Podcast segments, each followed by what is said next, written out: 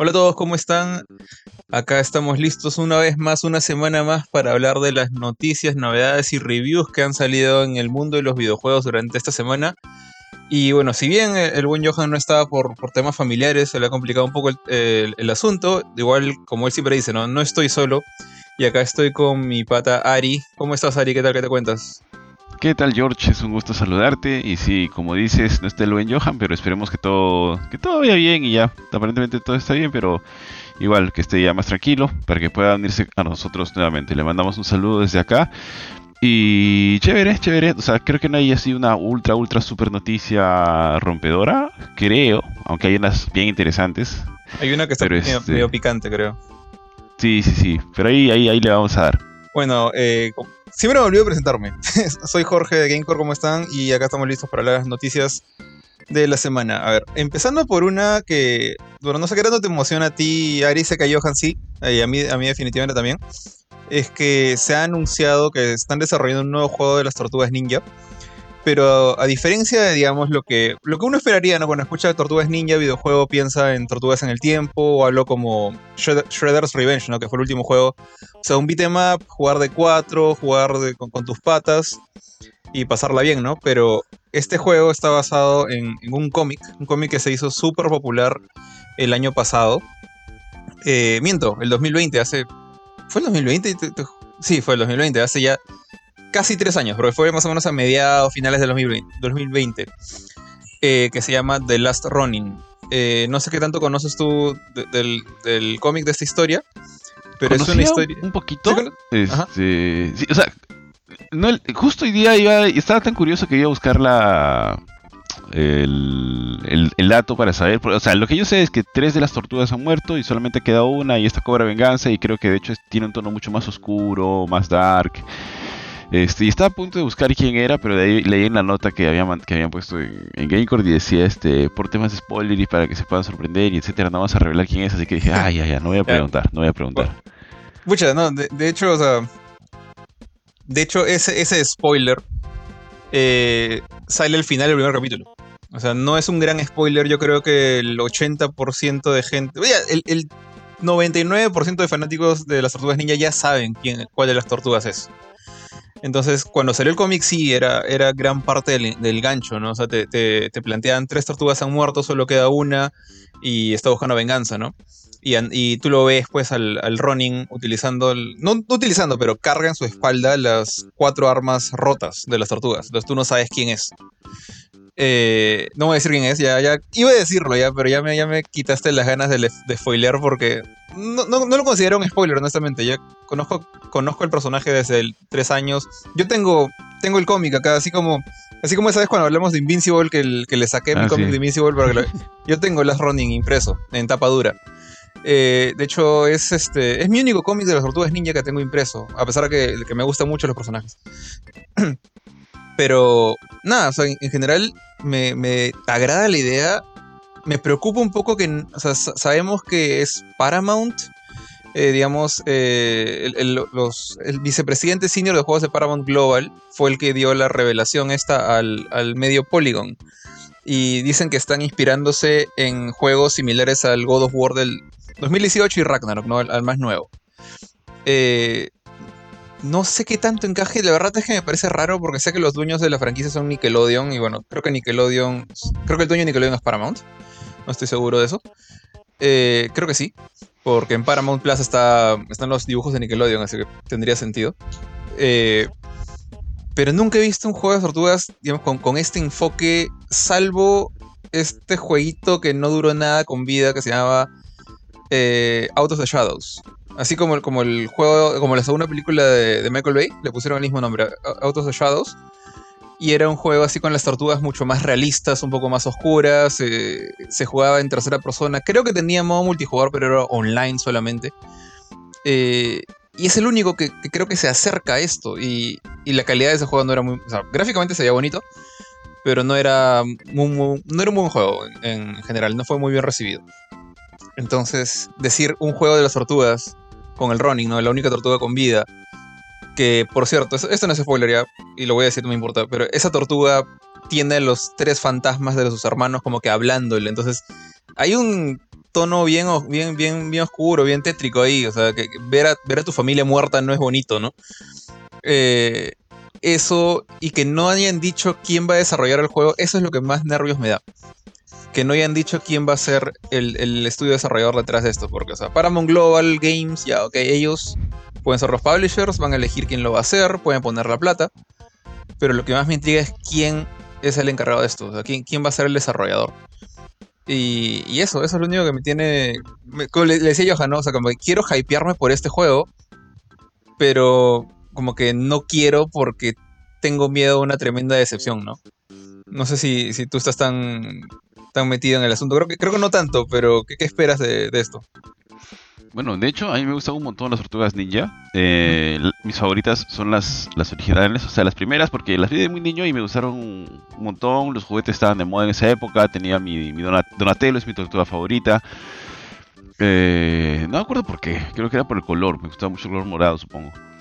Y. Pero de ahí no las he seguido tanto, o sea, no he visto las otras. He visto uno que otro capítulo de las otras series, de las que salen en Nickelodeon, porque creo que ahora las últimas eran en 3D pero no voy a negarte que cuando vi la primero, cuando vi la noticia o cuando vi el tráiler de esa nueva película de las tortugas ninjas, pff, mi cabeza explotó. El último, porque, el último. Sí, como se me pareció. A ver, es bonito, se ve, se ve, muy bien, se ve, me hace acordar mucho a Ar Arkane, de cómo se veía Arkane, que tú le ponías pausa en cualquier momento de la serie y parecía que estaba haciendo una pintura este, hecha a mano.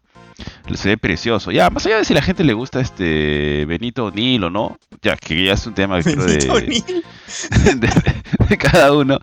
Este, a mí, a mí en lo personal no me jode, o sea, normal. Y me parece bien bacán el, este que ha hecho como que las tortugas están más chivolas. Inclusive un poquito, bueno, no sé si en la película va a mantener eso de, del espíritu de... Pero el inicio tiene como que un toquecito del sonido del, de la intro original, me parece, si no me equivoco. Este, O sea, con, No te como voy a una decir, tonadita.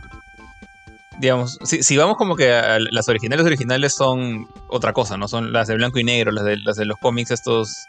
Que a mí me Ah, claro. Me, me refiero Claro. a, la, a la serie, a la serie original, Claro. la serie de televisión original, la primera, la primera. Ya, yo, yo también crecí con esas tortugas. O sea, mi primer contacto con las tortugas fueron las de los 80. O sea, para nosotros fueron las de los 90, ¿no? Porque Claro. la, la caricatura llegó tarde a Perú. Pero este, las tortugas originales son estas de blanco y negro, en cómics dibujados. So- Sorry, a Kevin Eastman y a Peter Laird, o sea, crearon una cosa bien chévere, pero como artistas me parecían muy, muy deficientes. Eh, pero, en, en fin, o sea, la cosa es que yo sí, yo sí he seguido las tortugas, o sea, no todas, por ejemplo, yo sí me vi completita la serie del 2003, esa, me- esa es mi favorita, o sea, a pesar de que empecé con las, con las mismas que tú, después vi las del 2003 que dieron en Fox Kids acá, que también, este, Jetix, uno de los dos, era el mismo canal, esas ahí sí me gustaron un montón. Siento que tomaron un poco más de esos cómics que mencionaba. Unas cuantas historias un poco más maduras, sin llegar a ser para adultos. O sea, siempre era como que un. El tono era más acción que comedia. O sea, a diferencia de las, de las, de los ochentas. Y eso como que me. Como que renovó mi interés en las tortugas. Era como que eran un- yo en ese momento ya pues tenía pues más de 15 años. Entonces, eh, de hecho, para cuando terminó esa serie ya tenía más de 20 años. Entonces, como que esa serie fue la que eran como que las tortugas para mi edad.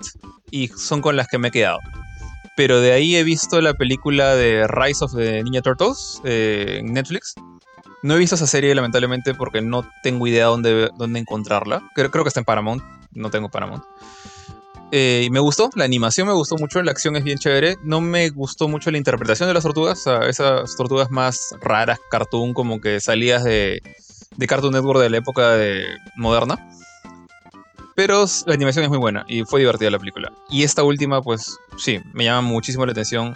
Creo que va con el. Creo que sí tienes razón que va con el espíritu más para niños de la de los ochentas. eh, más accesible, más para toda la familia. Lo cual está perfectamente bien. O sea, mucha gente ha crecido con esas tortugas. Pero el, el arte es lo que más me vendió ese trailer. Tal cual como tú, era como que hermosos.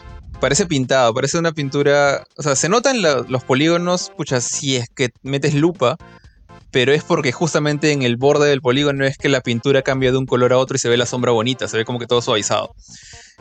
Eh, más o menos lo mismo que pasa en Arkane. ¿no? O sea, en Arkane tú puedes ver que lo- los polígonos, por ejemplo, sirven para definir los pómulos de un personaje, pero utilizan sombras y cosas bien, bien bonitas, ¿no? Lo mismo pasa acá. Y Claro. este. No sé, no sé qué más pensar de esa película, pero de este juego espero lo mejor. Quiero que sea un juegazo, pero hasta que no me digan quién es el developer, voy a estar con como que con un poquito de cuidado. Claro, o sea, dentro de eso, de lo que te comentaba, es que yo también sé de la existencia de The Last Running. No lo he leído, no lo he leído aún, porque es como que una deuda que me tengo pendiente. Pero al escuchar y saber de que van a hacer un juego, pues obviamente me, emociona, me encanta, quiero, quiero saber de qué, quiero saber de qué va, quiero, o sea, no, bueno, ya sabe de qué va, lo que voy es, este, quiero verlo.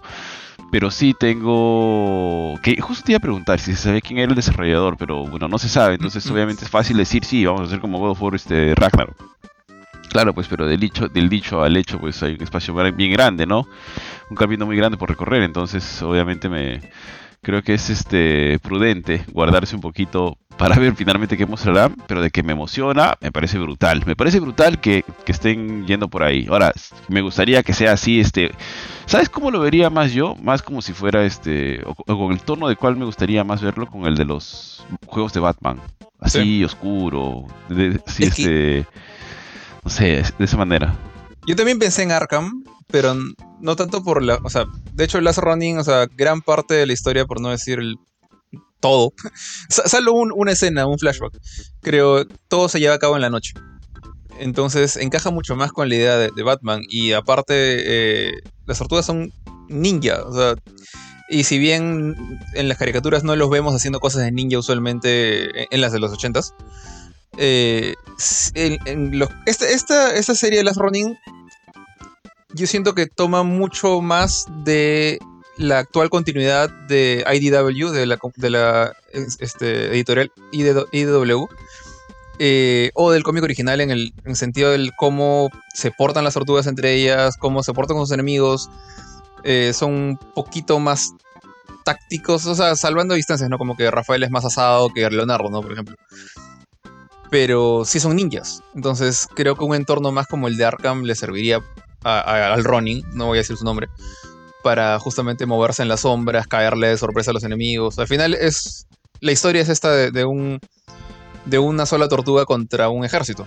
Y si bien consigue aliados en el proceso, él siempre pelea solo. Entonces creo que un Batman Arkham hubiera encajado mucho mejor que un Kratos que tú sabes que pues llega gritando a un cíclope gigante y le va a sacar el ancho igual, ¿no? Sí, tal cual, tal cual. Pucha, ojalá que le vaya bien. De todo corazón quiero que le vaya bien porque sí me, encantaría, quiero, quiero ver de qué va. Quiero ver más de las tortugas, me parece chévere lo que están haciendo, así que yo estoy muy contento con todo lo que está saliendo de las tortugas ahora último. Ojalá que lo que viene sea igual de bueno que lo, último que tuvimos, que es Shredder's Revenge, que me pareció brutal, me encantó. Y bueno, con estas pasamos ahora a una noticia interesante, un poco colorida, cuando menos por decirlo, porque bueno, ustedes saben que día a día, semana a semana, y de hecho yo lo sigo porque estoy pegado con este tema se viene, viene saliendo nueva información sobre la adquisición de Microsoft sobre Activision Blizzard, ¿no? Y bueno, todo el problema que se ha armado porque aparentemente Sony es, bueno, Sony es el principal opositor, tiene restricciones de algunos de los reguladores eh, internacionales, eh, sin embargo, hoy día tuvo un gran paso porque finalmente uno de los que más bloqueaban esto era el regulador del Reino Unido que finalmente parece que va a dar su venia, o sea, va, a decir, está, ok, está, va bien el acuerdo, porque según el sustento que han dado, la cantidad de plata que está gastando Microsoft por Activision Blizzard no se justifica o no sería posible de recuperar o no funcionaría como negocio si es que Call of Duty pasara a ser exclusivo. Así que simplemente es, es, mucho dinero para hacer exclusivo un juego porque pierdes mucha gente. En fin, ese es un tema que está digamos de fondo porque la noticia, y esta noticia salió ayer si no me equivoco, antes de ayer, es que, bueno, estamos ahorita prontos a jugar eh, o a que salga Redfall, que es un juego de disparos que está a cargo de Arkane, que es parte de que, le llegó a Microsoft a través de la compra de Zenimax, donde vino Bethesda y demás. Entonces, en una entrevista a uno de los desarrolladores, no sé exactamente a, quién, ah, al director de estudio de Arkane, que es Harvey Smith, dentro de las declaraciones que da a IGN Francia, él dice que al ser adquiridos por Microsoft, porque obviamente ellos han sido adquiridos a medio camino seguramente de este proyecto y de hecho estaban lanzando uno que ya tenía un pacto con, ellos que era como Deathloop, si no me equivoco, así se llama, ¿no? El de los disparos y, correr con el tiempo, algo así. que de hecho cuando Deathloop sale ya le pertenece a Microsoft, pero es un juego de Microsoft exclusivo de PlayStation. Ya después pasó, recién este año ha, pasado a Microsoft, ¿no? Igual que Tokyo... Ah, ¿Cómo se llama este? Tokyo. Ghostwire Tokyo. Entonces, en este caso no, no, no se sabía en ese momento nada, pero lo que él dijo es, fuimos adquiridos por Microsoft y fue un cambio con mayúsculas. Llegaron y dijeron, nada de PlayStation 5, nos centramos en Xbox, PC y el Game Pass. Honestamente, a mí, el, bueno, no, me parece sorprendente porque de hecho asumo que en ese momento quería tener la casa Microsoft. Quizá a la gente, a los, a los chicos, a la gente de, que tiene PlayStation nada más, le puede llegar, este, le puede caer mal la noticia. A mí, a mí honestamente, pucha, me da un poco igual porque la verdad que no le tengo mucha fe a Redfall. Lo he visto, no me parece nada, nada extraordinario. Eh, probablemente lo voy a probar, sí, pero este, no me llegué a pegar del todo, por ejemplo, con Back 4 Blood, que pensé que me iba a enganchar más por el tema de esto de trabajo en equipo y demás, un poquito de lo que era Left 4 Dead. En este caso es una idea similar, pero con vampiros, con, clases un poco distintas y demás. Pero bueno, eh, parece que a Redfall le están dando buenas eh, los adelantos, la gente que ya lo ha probado le ha dado unas buenas impresiones, pero eh, es exclusivo de Xbox, perdón, es exclusivo de Microsoft, ¿no? O sea, va a salir en el Game Pass el día 1, lo vamos a tener muy pronto, de hecho, porque este juego está saliendo el 2 de mayo, pero bueno, la gente de Sony se quedó sin el juego simplemente porque se lo compró Microsoft. Y bueno, comenté la, otra parte inicial porque algunos decían, oh sí, esto va a voltear la torta en la compra porque se va a demostrar de que, de que Microsoft este, quiere hacer exclusivos todos los juegos y todos, pero bueno, no sé, obviamente no vas a comparar Redfall contra Call of Duty, ¿no? Este, un juego que ni siquiera estaba anunciado en su momento y demás, pero pero ahí es. ¿Tú, George, te sientes triste, te sientes golpeado por la falta de Redfall en PlayStation 5? Pucha, te, voy a ser sincero, hasta que vi hasta que vi esta noticia y esto, la otra vez le, pregunté a un pata, ¿no? Que, que acerca del tema y prácticamente me dijo que has estado metido bajo una piedra o algo así porque creo que ni siquiera sabía qué cosa era Redfall. O sea, e, esa es, una, eso es una suma de dos cosas acá. Uno, yo no soy tan pendiente del tema de la compra de Microsoft como, a, Bethesda, perdón, Bethesda no, de, compra de Microsoft a Activision, como, como tú o como otras personas, porque un, o sea, no me gusta Call of Duty. Entonces, pase lo, pase lo que pase con Call of Duty no, me interesa, salvo que empiece a afectarme a mí, lo cual es una posición bien egoísta, pero bueno, ahí estoy porque son videojuegos, al final de cuentas son un lujo, honestamente, son un hobby en cierta forma. Eh, entonces, salvo que esto, no sé, pues empiece a afectar las ventas de, no sé, Final Fantasy, no me importa lo que pase con Call of Duty. Y por consecuencia, no me importaba mucho lo que pasaba con, con esta compra. Entonces estaba todavía incluso menos interesado o menos pendiente de todo lo que hacían los estudios ya comprados por Microsoft. Como este, este Arkane se llama, ¿no? El, estudio desarrollador de, sí, Redfall. Arkane. también hicieron, como dijiste, ya hicieron Deadloop, hicieron Ghostwire Tokyo. Eh, no, no, no, Ghostwire es de... Ese es de, Bethesda, ¿no? No, Ghostwire es de... Como, Tango, Tango, sí, el de Shinji. Shinji, ¿no? Shinji Mikami. Sí, sí, sí, Lo que ha hecho Arkane, si no me equivoco, es este. Es un juego bien conocido, Dishonored, si no me equivoco. Ya, Dishonored y Deathloop. Eh, para mí, ese tipo de juegos. No sé, no sé si es simplemente mis, gustos. Definitivamente no son mis gustos. Pero ese tipo de juegos los comparo mucho con Bioshock. O sea, es, es como que un first person shooter que trata de meterte en una historia más profunda. Pero a mí nunca me ha cuadrado o sea, como que siento que historias profundas y first person, shooter no encajan. Y como que me aburre la parte en la que estás contando, te están hablando, estás caminando, cuando no ves a tu personaje, no sé, no, no, me agrada. Por eso es que me, me, he mantenido alejado siempre de esos juegos. O sea, por ejemplo, toda la, todo el repertorio de, de, Levine, no sé, como los Bioshock que me dije, no me llama la atención. Y este, este creo que era uno de esos. Entonces me olvidé de la existencia de Redfall. Y el, único, el único juego que que siempre tenía en mente por culpa de la gente que, le gusta Xbox y, veo comentando en, redes sociales es Starfield, Starfield, Starfield, Starfield. Que por cierto no he visto ni un trailer de Starfield. Pero me había olvidado que había otro más, que era justamente este de acá. Que a veces la gente dice como que sí, vamos a tener Game Pass y vamos a ser los únicos que podamos jugar Redfall y Starfield. Y cuando honestamente no me interesa que sean los únicos que jueguen esos juegos. No, me interesa. Entonces por eso como que me da un poquito igual. Pero... Pero siento que Redfall como que no ha tenido ese, ese empuje de parte de Microsoft que Starfield sí. O sea, es como que está ahí, está pasando caleta, de repente alguna vez iba a salir de PlayStation y no pasó. O sea, honestamente, ¿cuántas veces ha hecho Sony cosas similares? O sea, Final Fantasy XVI, cuando se presentó el primer trailer, decía que también salía en PC y han borrado esa línea. Hasta. Sabemos que inevitablemente va a salir en PC, pero están jugándosela como que, uy, no, era exclusivo. O sea, ninguna compañía es, es, es completamente santo de, hacer esta jugada. Muchas veces te dicen que esto no va a ser exclusivo y sí lo es. Muchas veces que sí va a ser exclusivo y no lo es. Y lo bueno ya es simplemente que este juego no esté en mi radar y por eso es que me da igual lo que pase con él.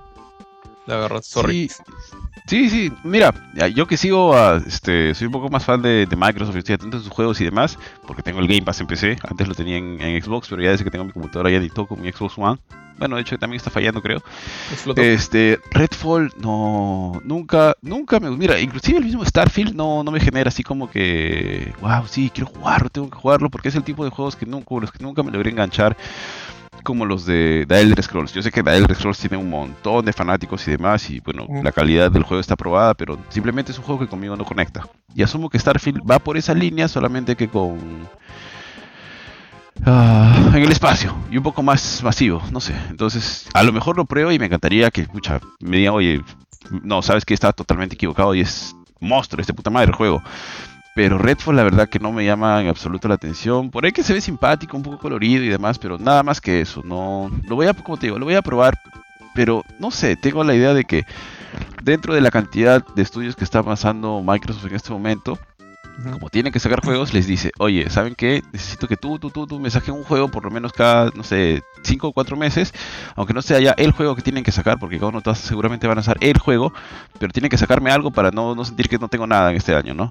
Entonces, así es como veo a Redfall. Y, ya le pasó eso, o sea, perdón, ya he visto algunas clases de ese tipo de juegos antes, como creo que Ninja Theory sacó un juego que pareció un Overwatch que murió creo que a los dos meses. Ah, murió, pensé que, que, estaba vivo todavía, pero súper caleta. Sí, o sea, o sea, a eso me refiero, ¿no? Son juegos que no, generan tanta expectativa y, entran y salen. A diferencia de otros juegos como por ejemplo, hasta ahora no pruebo, pero sí sé que te están anotado en mi lista porque porque hasta donde he leído todo el mundo le ha echado flores a este juego que es el de Hi-Fi Rush, que de hecho llegó sin absolutamente nada de publicidad, más que una transmisión, dijeron, está disponible. Sí, y lo que más me llamó la atención y me gustó era que era Tango Gameworks haciendo algo totalmente distinto a lo que yo espero de Tango Gameworks, que son juegos de horror, juegos de tensión, este tipo thriller y demás. Y me encantó que sea así y que sea eso lo que hayan hecho. Pero me parece chévere. Y de hecho, si de algún juego me hablaran y quisiera saber más, es de un eventual Gears, que no hay nada en el momento, pero el que parece ser que está, este, al menos más cercano, es el de Hellblade 2, que por lo pronto hasta lo que he visto este, se, ve, bastante bonito, pero bueno, no sé, eso está para el próximo año probablemente porque desde los trailers que han sacado no hemos visto nada más. Así que eso le George. Ahorita estaba pensando, ¿no? En, la época del, del, Play 3 y el 360, como que cuando yo escuchaba sale un nuevo Halo o sale un nuevo Gears of War. Eh, bueno, Halo nunca me interesó, pero sale un nuevo Gears of War, o sea, sale el 2, el 3 era como que, oye, esta cosa la veo, no la puedo jugar porque no tengo la consola, pero sí me llama la atención jugarlo. O sea, Gears of War, incluso cuando salió, cuando salió en PC, en esa época yo tenía una PC, como que me emocioné, como que ya por fin puedo jugar esta cosa. Que imagino que es lo que ahorita la gente siente cuando, como tú, cuando sale, no sé, Last of Us en, PC o sale Uncharted en PC, como que, o Spider-Man. Dices, ya por fin puedo jugar esta cosa después de años, ¿no? Entonces me pasaba algo similar con los juegos de Xbox. Ahora es, no me importa. Y, yo igual veo, veo gente como que lloriqueando por Bloodborne, por ejemplo. Pidiendo Bloodborne en, PC, pidiendo Bloodborne en Xbox, pidiendo Bloodborne en Switch. Y es como que pobre Bloodborne ya tiene que va a cumplir sus 5 años, creo, no, no estoy seguro, ya déjenlo dormir. Pero. Pero siento que ahorita lo que tenían en la época del 360 con, con Halo, admito que Halo es súper famoso, ¿no? Con Gears, eh, no lo tienen ahorita no tienen una franquicia así con, fuerza que haga que todos se volteen a mirar. Y Starfield no es eso. Y menos Redfall. Entonces, no sé si pasará a futuro. De repente, como tú dices, sale un nuevo Gear así, Gears de la nada y, como que resucita la franquicia, pero, pero ahorita siento que no, no está pasando nada. Ahorita están viviendo del Game Pass. Y bueno, puede que le funcione, no lo sé. Sí, sí, tal cual. Pero a ver, pues esperemos, porque supuestamente tiene que venir su, su camada de juegos porque se, compró, se ha comprado tantos estudios, pero ya, vamos a ver, vamos a ver qué se viene. El, el, único que sí me interesaría bastante de Microsoft ahorita y que creo que ya está mostrando un poco de señales de vida es Hellblade 2. Ese es el único. Sí, sí, sí. No sé si viste el, esa demostración técnica que sacó el otro día, creo que era en el GDC, ¿no? Este, sí, el GDC ahorita, es, es, está por El acabar. de MetaHuman. Sí, sí, el de MetaHuman, ¿lo viste? Que no lo he visto, pero me, me sí pareció brutal. Básicamente hacen como que una captura de movimiento, este, pero de rostro. Uh -huh. Este, hacen el, la volumetría, no sé cómo se llama, le digo volumetría porque es la forma de darle volumen a algo, asumo con tres fotos y básicamente lo graban con un celular y en cuestión de, no sé, cinco minutos ya está totalmente renderizado. Obviamente debe tener un computadorón, pero está renderizado ya totalmente animado, con gestos, con, con todos los, los puntitos estos en la cara para que ellos puedan hacer los gestos con gestos automatizados y todo. Me pareció brutal porque yo asumía que eso es una chamba que tomar si no son semanas, meses. Pero lo hicieron así en cinco minutos. Pucha, no sé. Ese, ese, ese es el, el, team de Ninja Theory, ¿no? Pero. Sí, sí, sí, Ninja Theory. Para mí, Hellblade es su mejor juego, al menos hasta ahora. De los que he jugado y los que conozco en general eh, de ellos. Así que espero, espero mucho del, de la 2. Me da pena porque sé que no hay forma que salga en play. Pero quién sabe, de repente por ahí. De repente corre mi laptop sin que flote, no sé. Pasamos a, otra noticia. Esta es una noticia más feliz. Eh, se trata de, bueno, estoy juntando dos noticias en una acá. Eh, hay dos juegos que hace poco, que durante esta semana pasada, han llegado al, a este récord de ventas de 3 millones de unidades vendidas a nivel mundial. Eh, uno es un poco más viejo que otro, pero están, están como que casi por ahí contemporáneos. El primero de ellos, y creo que el más esperado que, que llegara a este récord, eh, es voy a decir un, el primero es Control. O sea, Control, este juego de Respawn. Bueno, es un gran ¿El juego. De Remedy? El de Remedy, perdón, el de Remedy. Sí, el de Remedy. Ha llegado a vender ya sus 3 millones, pero el, el tema es que este juego ha tenido creo que dos ediciones, la normal y luego la Ultimate Edition. Ha salido en consolas de generación pasada y generación actual. Y este, bueno, PC también. Y como que le han hecho bastante, bastante empuje. Bueno, en general, ese juego lo he jugado muy poquito. Lo, es uno de los que tengo ahí tirados pendientes por falta de tiempo. Pero creo que súper mere, super merecido. El, el, juego es bien chévere. Creo que por ahí anunciaron hace unos, unos meses, un mes más o menos, una posible secuela o otro juego dentro del mismo universo. No, no, eh, no, sí está confirmada. Creo que una secuela es... de control. De control. Ah, ya, entonces bueno, con más razón, ojalá. Ahora que creo que, creo que en, abril la cosa se, se, hace un poquito más tranquila con los nuevos lanzamientos, así que ahí fácil me doy un tiempito. Pero el otro juego para mí es ma la mayor, o sea, la sorpresa más grande de estas dos. Es un juego que jugué hace, ¿cuándo fue? En el 2019, hace muchísimo tiempo. Eh, se llama Code Vein, es un juego publicado por Bandai Namco. De hecho, este es uno de los últimos juegos que recuerdo que, que, que mi esposo manejó como peor de Bandai Namco. No el último, pero es uno de los últimos. Y es un juego que me, sorprendió bastante, la verdad. Eh, no espera, o sea, sabía que Bandai Namco era el publisher de Dark Souls, pero este juego no está hecho por, por From Software, está hecho por una especie de, de, combinación de equipos. Básicamente está hecho por Bandai Namco, por un team de desarrolladores de Bandai Namco. Eh, y es una suerte de juego Souls, pero con estética anime. De hecho, la estética viene de la mano de, si no me equivoco, del equipo que hace God Eater, que es un, son los juegos estilo Monster Hunter más anime que te puedes imaginar, que también me gustan. ¿Es el pero... que pelea con puños? ¿Cuál? El que pelea con puños, God Eater. No, God Eater tienes varias armas locas con no, que, no que tienen mandíbulas y muerden monstruos. Es, es otra cosa, ya es, es, otro juego, es más similar a Monster Hunter. Este de acá vendría a ser la misma, la, misma analogía, pero en lugar de Monster Hunter pon Dark Souls. Los personajes son como que salidos de un anime post-apocalíptico súper así edgy, así como que así como le, le gustaba a Benito en su época en la universidad, así súper emo, porque todos son como vampiros que, bueno, no chupan sangre directamente de la gente porque ya no hay gente. Solo, o sea, no hay humanos, todos están muertos, solamente quedan los, los vampiros y justamente el chongo es ese, o sea, que no, esos vampiros están tratando de vivir porque ya no hay, ya no hay que comer. Eh, pero hay unos arbolitos que por alguna razón generan sangre de, de sus venas, por ejemplo, de, la savia de los árboles y generan frutas que son realmente bolas de sangre. Entonces eh, hay como una competencia por esto, hay como que es, es el equivalente a una especie de Last of Us, pero con vampiros buscando comida, algo así. Y los monstruos son pues justamente son como revenants o como ghouls, o sea, cosas creadas por los vampiros que están ahí eh, poblando lo que queda del, planeta Tierra, ¿no? Es, como dije, es súper edgy, medio emo. Todos los personajes andan con, sacos largos, máscaras de gas, para, porque los vampiros no, tienen, no pueden respirar bien el aire de afuera. Entonces tienen que tener una especie de máscara de gas porque si, si respiran eso pueden, no me acuerdo exactamente cómo se llama el término, pero si respiraban el aire que estaba lleno de unas esporas medio raras, se convertían justamente en estos monstruos eh, sin mente. O sea, perdían lo, poquito que le queda de humanidad, lo perdían. Entonces es súper, súper edgy así el, el, concepto.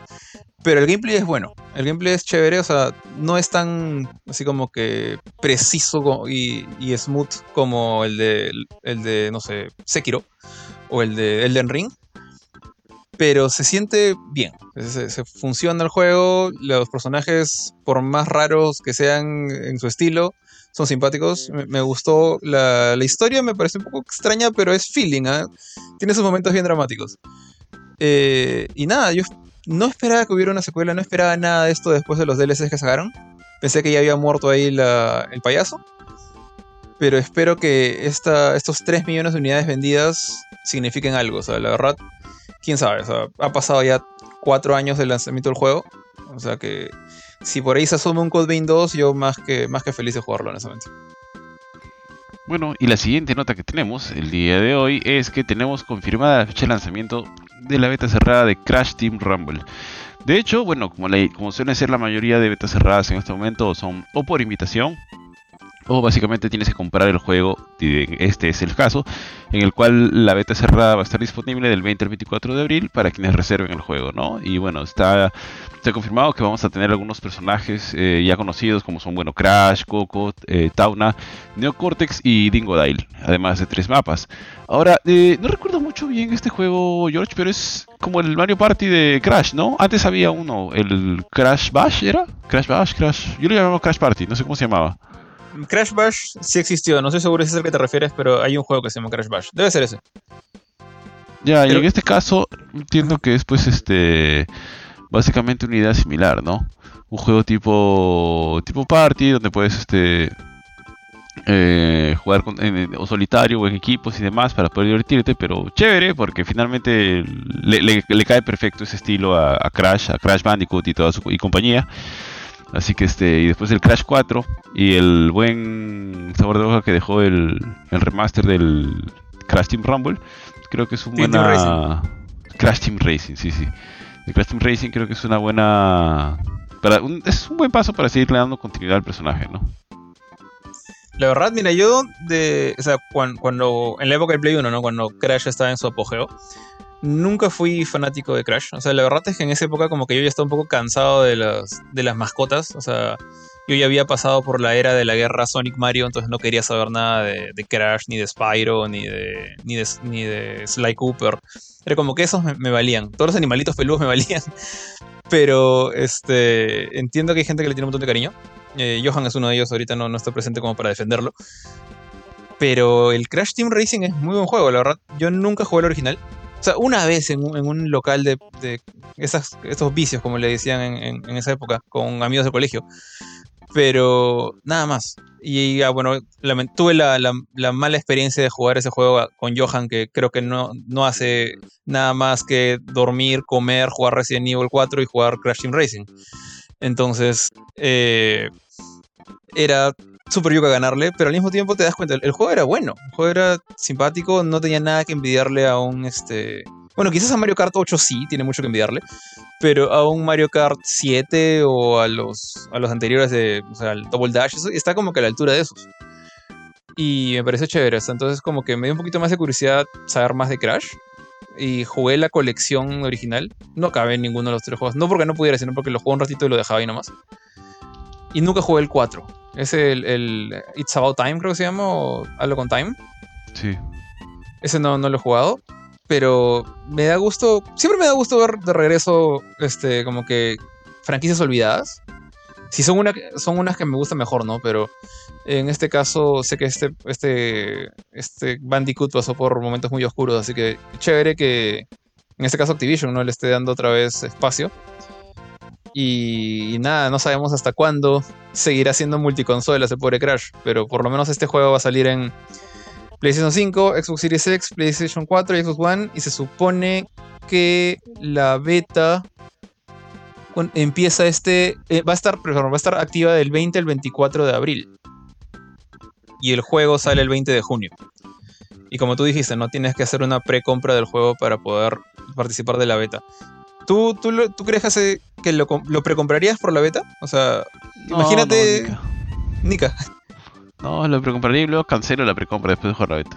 Ya, ese, es el tema, justo te iba a decir. eh, estaba leyendo la noticia en la web y no sale en PC. Y no sé cómo son las, eh, las políticas de Xbox, pero conseguir que te devuelvan la plata en PlayStation es, es medio jodido. No, eh, En Steam sé que es súper fácil. O sea, puedes incluso jugar una hora el juego y decir ya no quiero y, te lo devuelven. Así como el 70% de gente que, que no pudo con el primer boss de Wolong, malitos mancos. Pero este, en PlayStation es jodido hacer un, un refund. O sea, tienes que hablar con ellos por un chat y toda la nota y, y no sé cómo harías. Pero en, en Xbox puedes, puedes echarte para atrás. Sí, sí. Recuerdo que tienes que jugar. eh, si has jugado más de 20 minutos o algo así, ya no puedes. Ok. Pero si no, si el juego ha si el juego no ha salido aún, sí lo puedes devolver. No, no, no es muy complicado. Yo lo he hecho un par de veces, creo, porque una vez compró mi. Como para ver Netflix, yo tenía configurado en mi Xbox. Este, creo que una vez compró mi viejo un juego, o mi, o mi hijito, creo que mi hijito compró porque aplazaba los botones cuando era más chiquito, aplazaba todos los botones y no sé qué juego me compró, me compró uno de...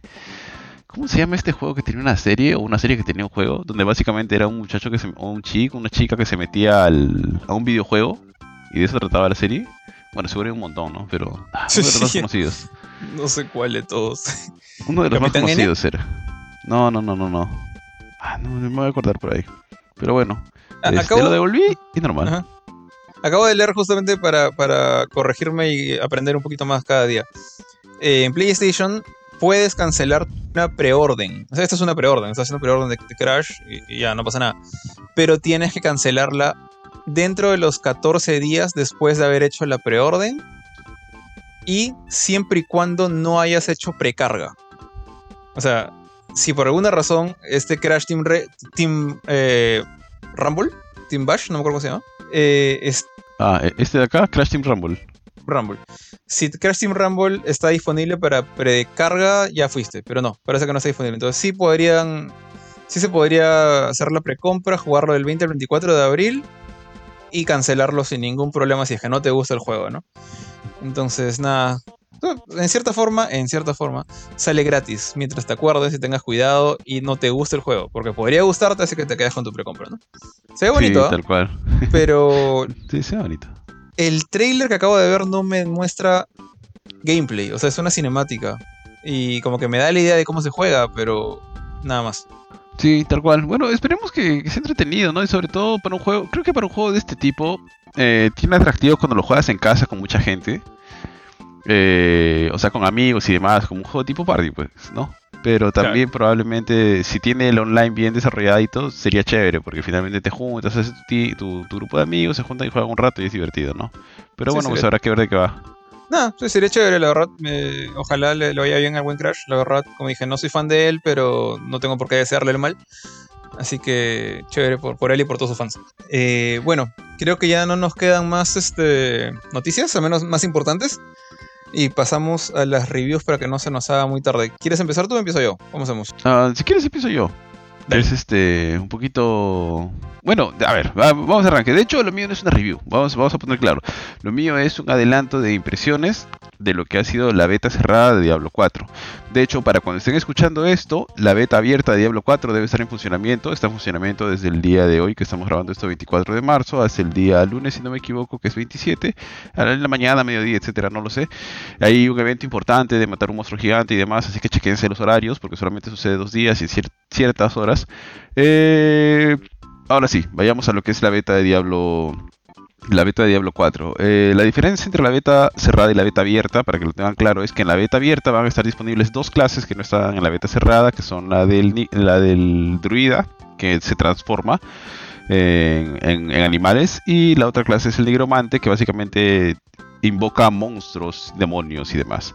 Esa es la, diferencia más grande. Si llegas a nivel 20, desbloqueas tres cosas, dos de ellos son títulos y el tercero creo que es un pack que viene un lobito dormido en tu espalda que se ve bien bonito, que se va a activar cuando estés en el juego final o en el juego ya cuando se lance el juego y el desarrollo, el avance, la progresión de la beta cerrada se pasa a la beta abierta, pero esta se resetea, o sea, desaparece completamente para cuando sale el juego principal. Eh, si vas a entrar, ten en cuenta que va a haber muchas colas, mucha gente, así que vas a tener que tener un poquito de paciencia. Ahora sí, el juego, eh, Diablo 4, eh, a ver, rápidamente, el juego me ha gustado mucho, mucho más de lo que pensé y mucho más de lo que esperaba. Porque yo soy fanático de Diablo, mi juego favorito hasta ahora, o sea, hasta antes de que salga el 4, es el Diablo 2, porque me gustó mucho su música, su ambientación, su historia, era muy tétrico, con sus toques de gore, muy ese, lubre, etc.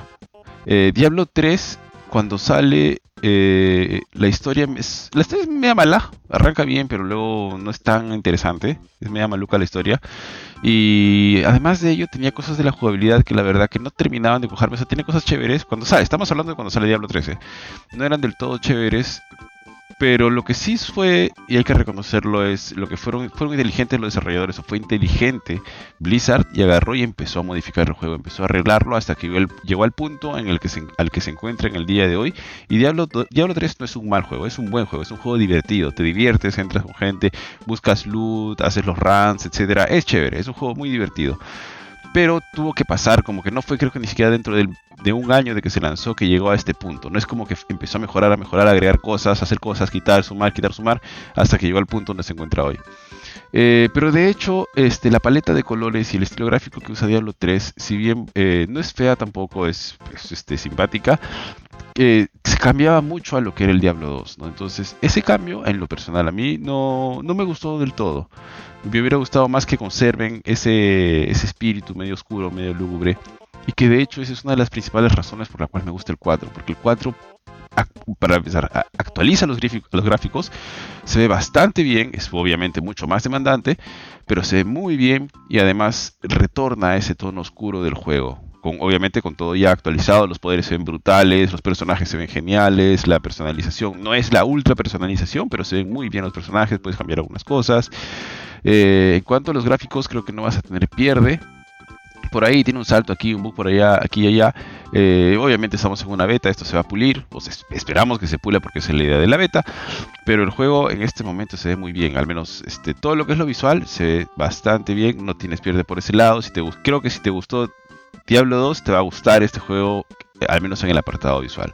Ahora, en la jugabilidad, se parece muchísimo a Diablo 3 tiene varias cosas que ya estaban en Diablo 3, pero ha cambiado algunas cosas, ha modificado otras. Hay algunas que no puedo decir si me convencen o no, porque creo que necesitaría probarlas más y probar un poquito.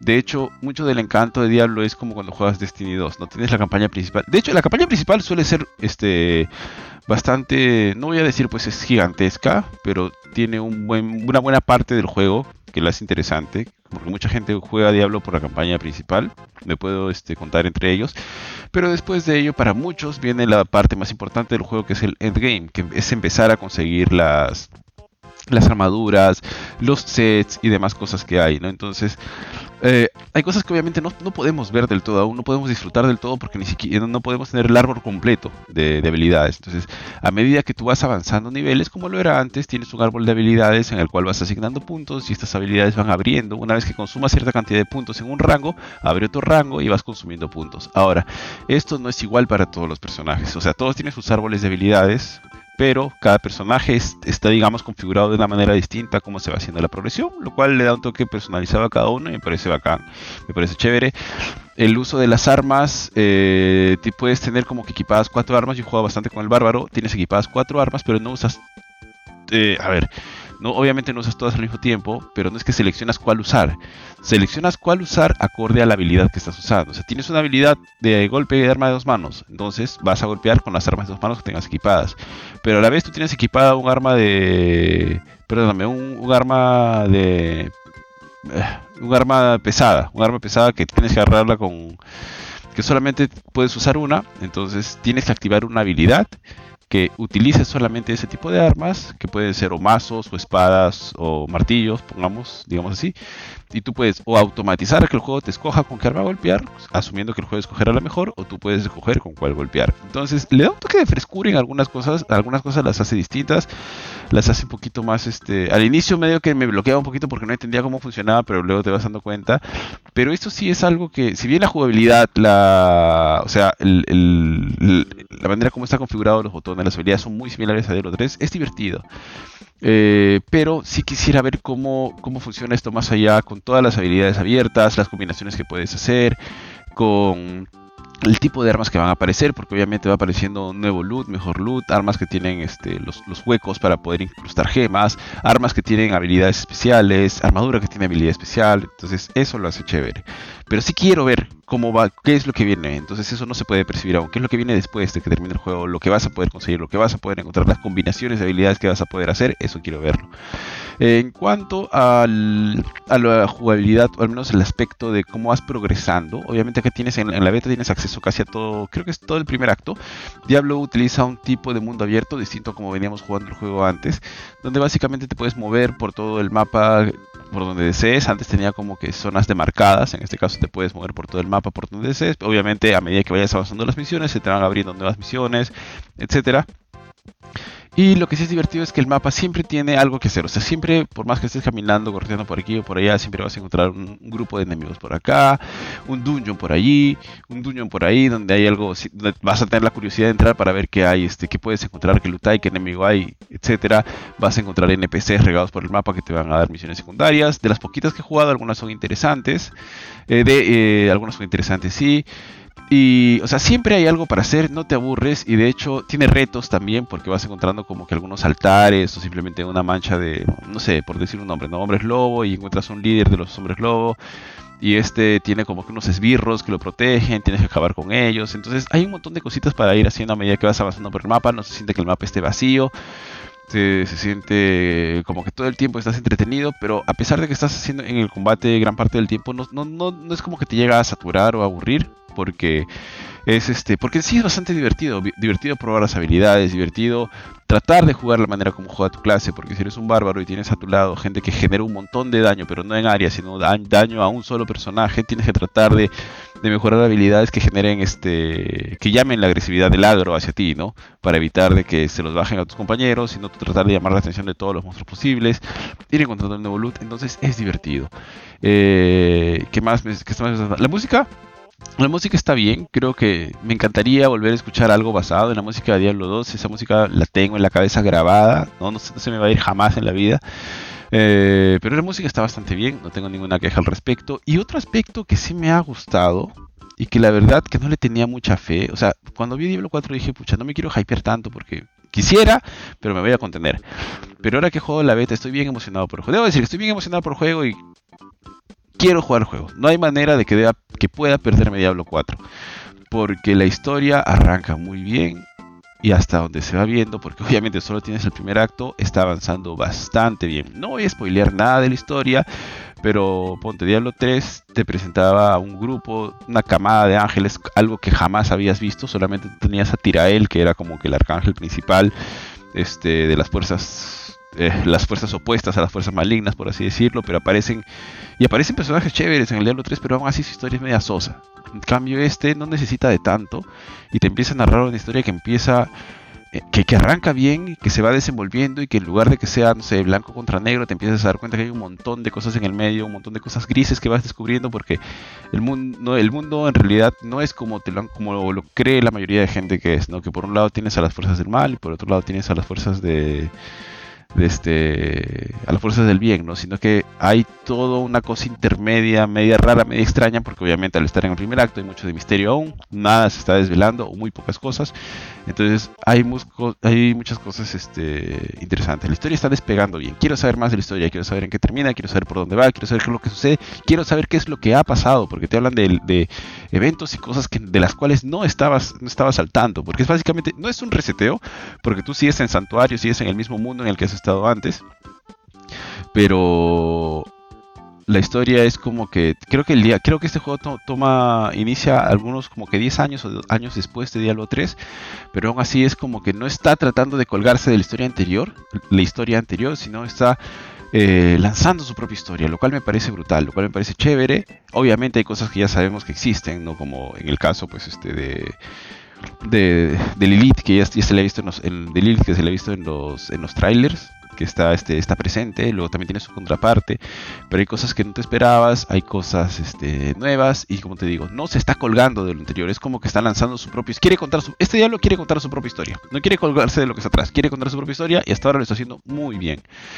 Eh, ¿Qué otras cosas más son interesantes? Los eventos generales son interesantes. Hay zonas donde ves a los otros personajes, o sea, a otra gente que está por ahí.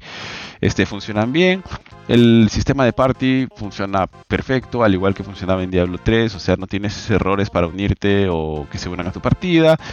he tenido algunos problemas, eso sí, que asumo que son parte de la beta, como por ejemplo, en algún momento cargar un portal para ir a otro lado del mapa, simplemente la pantalla se me puso negra y tuve que forzar el juego a cerrarlo, tuve que forzar a cerrar el, el cliente, el programa de Battle.net para poder este, reabrir el juego y tuve que intentarlo varias veces. Eh, pero más allá de eso, algunos saltitos en algunas zonas muy pobladas, nada crítico, es, creo que está bastante bien, el, bien implementado el juego, lo bueno es que tiene crossplay tiene cross progression, obviamente que si vas a querer jugar en PC y luego en Xbox o en Play vas a tener que comprarlo en cada plataforma, pero tu progreso se va a quedar guardado siempre que tengas ligado a una cuenta de Battle.net. Entonces eso también por ese lado es bacán. Eh, otro cambio que tiene es que la historia en este caso se narra antes la historia se narraba a través de las cinemáticas, de las cuales ya Blizzard es famoso porque es unas preciosas cinemáticas. De hecho, acá también vas a tener cinemáticas que son hermosas. Ya has visto algunas de ellas, o al menos ya has visto la principal, que ya se que es creo que lo que se muestra cuando se anunció Diablo. Eh, pero el juego utiliza una técnica que ya, ya había utilizado StarCraft 2, que es, eh, digámosle, no cinemáticas, pero como que cortos o videos de la historia, perdón, de la historia con el motor del juego. O sea, eh, lo juegas con los gráficos con los que se ve el juego. Entonces, eh, aquí creo que todavía les queda algo por pulir, porque en algunos casos, o sea, en algunos casos se ven muy bien estos gráficos, en algunos casos un poquito que se desencaja porque hay alguna una textura que, no sé si es que no carga o si salió mal, o que al acercar a los gráficos, porque los gráficos obviamente se ven una, es unas, creo que esto se llama isométrico si no me equivoco, lo ves como que todo desde arriba, entonces al acercarte, algunas cositas no se ven tan finas, se empiezan a ver este, los píxeles de las texturas en algunos casos, pero también hay que hacer una salvedad. Bueno, esto ya lo hacía StarCraft 2, ¿eh? ya se había visto en StarCraft 2, pero quiero hacer aquí también una salvedad porque cuando yo configuré el juego, mira, yo tengo una 3080 y tengo una máquina, una tarjeta 3080 y una máquina que tiene 8 GB de RAM. Pero cuando llegué a la configuración le metía todo alto, pero lo único que no me dejaba poner en alto porque ni siquiera me aparecía la opción eran las texturas. Las texturas solamente tenían la opción de mínimo o bajo y medio. Y dije, ah, debe ser porque todavía no han lanzado pues, el juego completo. Sin embargo, cuando estuve averiguando en internet, bastante gente mencionaba esto. Y, parece que, que sí estaban las texturas en alto, pero parece que solamente estaban disponibles para personas que tengan más de 16 GB de RAM. Entonces ya haré la prueba cuando salga el juego, porque bueno, entre la prueba de la beta cerrada y la beta abierta no, no me he incrementado la RAM, pero sí quiero hacerlo para cuando salga el juego. Pero parece que las texturas en high eh, se van a poder este, utilizar si es que tienes más de 16 GB o quizá era un bug que simplemente no, no permitió el uso del algo estaba cruzado y no se activaba o quizá no lo han querido liberar, este, no quería liberarlo Blizzard, etcétera, porque de hecho cuando pide los requerimientos, eh, bueno, lanzó los requerimientos para la beta, nunca habló de nunca habló de más de 16 GB de RAM, aunque siempre indicó de que eran para por lo menos este, una resolución de 1080 eh, a 60 FPS. Entonces hay cositas por pulir, hay cositas que todavía no están del todo claras, asumo que Blizzard todavía tiene que, arreglar varias cositas porque de aquí a junio, si bien no es un montón de tiempo, todavía tienes pues cuando es, creo que sale esto el 6 de junio. Tienes todo abril, tienes todo mayo, tienes dos meses para pulir un montón de cosas, por ahí arreglar quizá algún bug u otra cosa y el peso y asumo que yo yo asumo que las texturas estas ya están descargadas, ¿ah? porque el juego te pesaba como 80 gigas y para hacer una beta 80 gigas es demasiado masivo. Si, asumimos que solamente fuera el acto 1 lo que pesa esto, que, vas a tener un juego que de, de medio tera este, para instalar, pues dudo que sea así. Asumo que todo el juego, gran parte del juego está metido ahí, solamente que no está activado. Pero le tengo fe, le tengo fe a Diablo 4. Si les ha gustado Diablo 2, si Diablo 3 les hizo un poquito alejarse de la franquicia, no les gustó Diablo Immortal, yo les recomiendo, traten si pueden de jugar la beta o miren videos si es que no, si es que ya pasó el, el, periodo de la beta abierta. Miren videos, Diablo 4 se ve muy bien, se ve genial, la historia está mostra, la jugabilidad está bacán, hay cositas que todavía vamos a tener que ver o que recién vamos a ver cuando terminemos el juego, cuando ya podemos jugar la, la experiencia completa, pero hasta ahora, si me preguntan si lo recomiendo, completamente. Diablo 4 en la beta me ha dejado totalmente satisfecho y más que eso, aún ha superado mis expectativas y me muero, me muero de ganas por poder jugarlo. Chévere. La, verdad, mira, yo no soy muy fan de Diablo, pero siempre que sale uno nuevo y sé que creo que entre el 2 y el 3 hubieron muchísimos años. Pero siento que ahora entre el 3 y 4 no han habido tantos, o de repente es mi impresión nomás. Pero. creo que es porque salió Immortal en medio, creo que es por eso. Eh, entiendo que la, franquicia justamente no ha pasado por buenos momentos, pero si está tan bueno el 4 como dices, ojalá pues eso sea una, una buena señal de que, de que las cosas van a mejorar ahora. Eh, quién sabe, ahora supuestamente también eso va a pasar a ser a Microsoft, ¿no? Entonces ahí por ahí les dan más platita a Blizzard, no sé. ojalá, ojalá. Aunque han dicho que va a tener Battle Pass, a eso a mucha gente no le ha gustado. Mira, a mí me ha gustado tanto el juego que hasta estoy emocionado por tener un Battle Pass por cosas por conseguir. ya, a ese nivel me ha gustado. o sea, Battle Pass es de Blizzard, ¿no? O sea, es para lo que, lo que se usa en... No, no, no, Battle.net, Battle.net es de Blizzard. Ah, ah Battle, Pass, Battle Pass es este sistema, claro, es así como en Destiny que compras el Battle Pass, creo que Destiny tiene también, ¿no? Halo también tiene su Battle Pass donde básicamente vas como que subiendo niveles en esta en este Battle Pass y, la, exactamente. la sucia barrita. Ah, bueno. Y es así como que te desanima un poco, pero depende de qué cosas ponen ahí, o sea, si son puras cosas estéticas. Eh, son estéticos, han dicho que todo va a ser estético. Claro, o sea, igual, igual la gente, o sea, los fanáticos de Diablo, no, sé si aplica a ti, a Johan, a Benito, pero, o sea, juegan bastante, no sé, supongo que como que te desanima el, el Battle Pass porque dices, esta gente que va a pagar, pues no sé, digamos, 10 dólares más por temporada, va a tener cosas que yo no tengo porque no quiero pagar. Y bueno, caballero, nomás si es estético, que no, no te va a hacer daño, simplemente él se va a ver más, chévere que tú. Entonces ya no, no, no creo que haga ningún daño, salvo que, que metan cosas pay to win, por así decirlo, ahí sí ya la cosa se rompe, ¿no? No, al menos parece que no va a ser, ojalá que no sea así, ojalá que si el juego obviamente, que lo vayan puliendo, que lo vayan arreglando, porque como te digo, el estado en que salió Diablo 3 no era tan chévere como, como, como el estado en el que está ahora. Y bueno, pues, o sea, pero Diablo 4 parece que está teniendo un mucho mejor pie de inicio. Obviamente que lo van a arreglar, lo van a pulir, lo van a equilibrar, porque algo que no hablé, de lo que no hablé y que creo que no está activado aquí es el PvP. El PvP todavía no está activado. Pero sí se supone que Diablo 4 tiene un modo PvP, que me imagino que va a ser un poco al, al estilo de lo que era el PvP en World of Warcraft. Este, pero bueno, está por verse, ¿no? Bueno, nada, este, esperar nada más que, se acabe la beta y que salga el juego completo, ¿no? Ahí imagino que van a estar como locos ahí ustedes metidos eh, haciendo clic a, ovejitas y, matando bichitos para juntar todo su loot. Tal cual, tal cual. Como Ojalá, por lo menos, quizás con eso harás que Johan cambie de juego porque creo que no, no ha pagado Destiny más de dos semanas.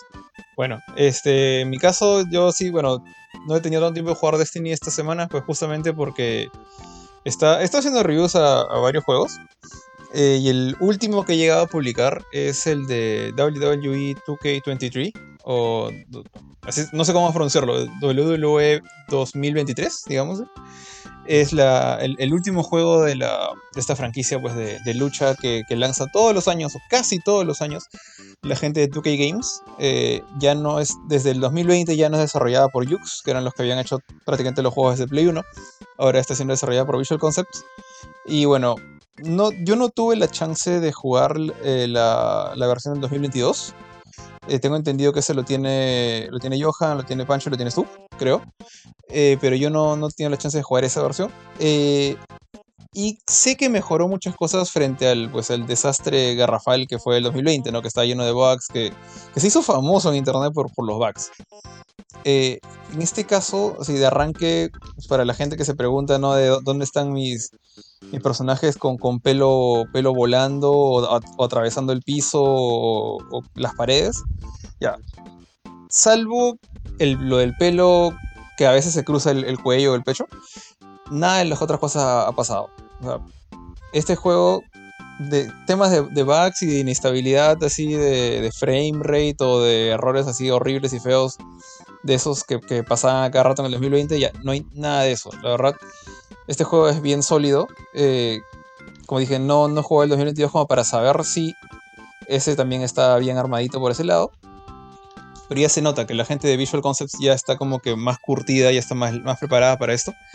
Y así como para empezar el review, eh, este juego no solo es como que un primer paso para algo más bonito futuro, ya creo que es, al menos si es que eres fan de, de, de la WWE, eh, ya es como que la primera compra obligatoria de lo que podría ser una compra obligatoria al año, ¿no? Este juego es como que ha, revivido mucho, mucho de, mi interés en, la serie. Eh, a ver, para empezar, la, primero por, la parte más básica, ¿no? La parte de las mechas, de las peleas. Eh, las peleas son, por lo que he averiguado, he, he, he, entendido, comparando lo que he jugado con lo que salió en el 2022, la base es la misma. O sea, ya no tienes como antes, no sé si tú has jugado estos juegos o cuál fue el último que jugaste. Antes, o sea, en el 2020 para atrás, tenías un botón para puños, un botón para, eh, un botón para agarres y hace mucho tiempo atrás uno para patadas. Entonces los, tenían las cosas muy separadas. O, le pegabas a un enemigo o le hacías una llave y luego le hacías una llave como que según la dirección que movías la palanquita o el círculo más la palanquita en el PlayStation, eh, hacías cosas distintas. Hacías di diferentes tipos de llaves. Ahora, desde, desde, el año pasado, y eso se mantiene en este de acá, han, eh, implementado lo que son combos. Entonces, tú puedes hacer cosas como cuadrado X círculo, cuadrado, cuadrado X, X círculo. O sea, normalmente empiezas con ataques débiles y va subiendo. O sea, cuadrado es débil, X es fuerte y, y círculo es el agarre. Puedes tener combos con, así, macheo, macheo manco puro cuadrado, ahí. Pero también puedes combinar cuadrado, X, X círculo, por ejemplo. Entonces es, un golpe débil, dos golpes fuertes, una llave. Y esas cosas hacen que los, intercambios de ataques sean mucho más impredecibles.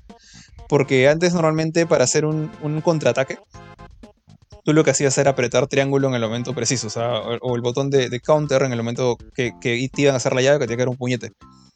Acá, si es que te hacen un combo, el primer golpe lo paras así. El primer ataque lo paras con, con, triángulo en el momento justo. Pero si luego ves que te hacen pues un montón de golpes seguidos, tienes que pararlos con el mismo botón con el que te están pegando. Entonces tienes que adivinar si tu, tu enemigo te va a meter otro cuadrado o una X, por ejemplo, ¿no? O te va a hacer una llave con círculo. Entonces, eso yo creo que hace la cosa un poco más impredecible, porque los juegos pasados eran una... O sea, una vez que dominabas la precisión de cuándo tengo que apretar el triángulo, ya era una cosa de...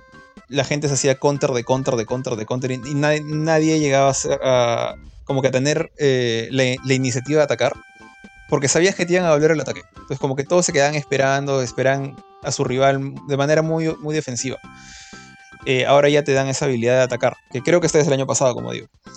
Eh, pero a esto le han metido una cosa que sí sé que es nueva acá, que parece salida de juegos de pelea. O sea, tú tienes una barrita de poder que, ha estado toda la vida, que, junta tus, finishers. O sea, los movimientos así especiales como, no sé, la, la tumba rompecuellos del Undertaker o la, la Stunner de, Stone Cold, ¿no? Eh, eso siempre está igual. Pero aparte hay una barrita más que se llama eh, la barra de payback. La barra de payback sí está desde el 2022. Pero acá lo que hacía, en, ese juego lo que hacía es que tú llenabas la barra al máximo y podías utilizar eh, movimientos como que secretos, por así decirlo, como sacar este, esas manoplas de hierro eh, del, bolsillo para ponértelo en el puño, o hacer un golpe bajo, o, poner la, las piernas encima de las cuerdas para cubrir al oponente, o sea, hacer trampa básicamente, eh, o hacer cosas como, no sé, levantarte en, en, el último momento cuando ya estás por perder. Acá ahora han hecho dos, dos, cambios con esa barra, que me parece que son bien, bien interesantes. El primero es que ahora tienes dos de esos poderes. Entonces, cualquier personaje que elijas tiene como que un repertorio de, de 6 o 8 de estos poderes disponibles y tú eliges dos de ellos y con esos dos vas a la pelea. Entonces puedes elegir cuál vas a usar. Entonces el, rival tiene que estar un poquito más atento a ver lo que está en tu barra de, vida, el icono que tiene ahí para saber más o menos qué cosa viene. Y el segundo cambio que me parece más chévere es que ahora esa barra aparte sirve para acciones genéricas pero que no te gastan toda la barra, sino que te gastan la mitad o un, tercio más o menos. Por ejemplo, cuando estás en el suelo, a veces el personaje se demora en pararse, como que hace, hace el drama, ¿no? Que se agarra las cuerdas hasta que se levanta poco a poco. Pero si tú apretas, eh, creo que es R1, tu personaje consume como que un tercio de esa barra y pum, se para de un salto. Entonces ahí tú eliges, pues, o, espero que la barra esté al máximo y utilizo estos, estos poderes especiales como la manopla de hierro, o más bien eh, cuando me tumban en el piso, el, enemigo de repente se confía y piensa que me voy a caer en el piso, me paro el toque y le meto un puñete, ¿no? Entonces hay un poquito más de táctica, un poquito más de pensar cómo administrar estos recursos, que como dije, es algo que es bien propio de juegos de pelea. O sea, desde que apareció la barra super en Super Street Fighter 2 Turbo, eh, siempre hemos visto, eh, no me acuerdo si fue en el Turbo o en el normal, siempre ha tenido un, un uso que es el de hacer el super pero en juegos más modernos ya están, como en King of Fighters, por ejemplo. King of Fighters tiene un montón de usos que a veces te gastan un trocito de barra, o la mitad, o toda la barra, o tres barras, dos barras. Entonces, ver eso acá, en un juego de, simulación de lucha libre, me parece chévere. O sea, me parece como que lo están tomando más en serio. Lo están tomando un poco más como para. Un poco más. Meten un poquito más de complejidad para que la gente utilice un poquito más su cabeza. Y la pelea sea un poco más impredecible. Ahora, esa es la, base, digamos, de, todas las peleas, ¿no? Eh, el resto de cosas son muy similares a lo que se ha visto antes. O sea, igual puedes, por ejemplo, puedes pelear dentro del ring, puedes salir afuera del ring, puedes este, utilizar la, barricada que, separa al público de ti como para poner al, enemigo ahí, luego levantarlo y hacer que se estrelle la cabeza contra la barricada. Hay movimientos bien, bien interesantes que, que me han gustado utilizar. Por ejemplo, hay unos que todos los ves en la televisión, ¿no? Todos son inspirados en lo que se ve en la tele pero eh, son bien fáciles de ejecutar. Por ejemplo, hay uno que lo levantas al pata como si fuera un bombazo, pero en lugar de tirarlo al piso, lo haces golpearse contra el, borde del ring desde afuera. Y luego haces un giro y lo vuelves a estrellar contra el poste desde afuera del ring. Me parece bien chévere, bien, bien maleado a veces, pero bien, paja. También puedes sacar la clásica de sacar armas de abajo. Tienes tu selección de, armas, escaleras, mesas, sillas, eh, mazos, bates. Todo eso está. Y han agregado elementos como que un poquito más de, detalle, como que chiquitos pero simpáticos, como animaciones de, por ejemplo, de burla cuando, tienes armas. todos los personajes tenían siempre burlas. O sea, uno de los, eh, de los botones direccionales y el personaje pues levantaba los brazos hacia el público, hacía cosas así. Acá puedes hacerlo también con las armas y es como que es te, ves medio matón, ¿no? Como que golpeas la, la, silla contra el piso como amenazante, pero ayuda al espectáculo.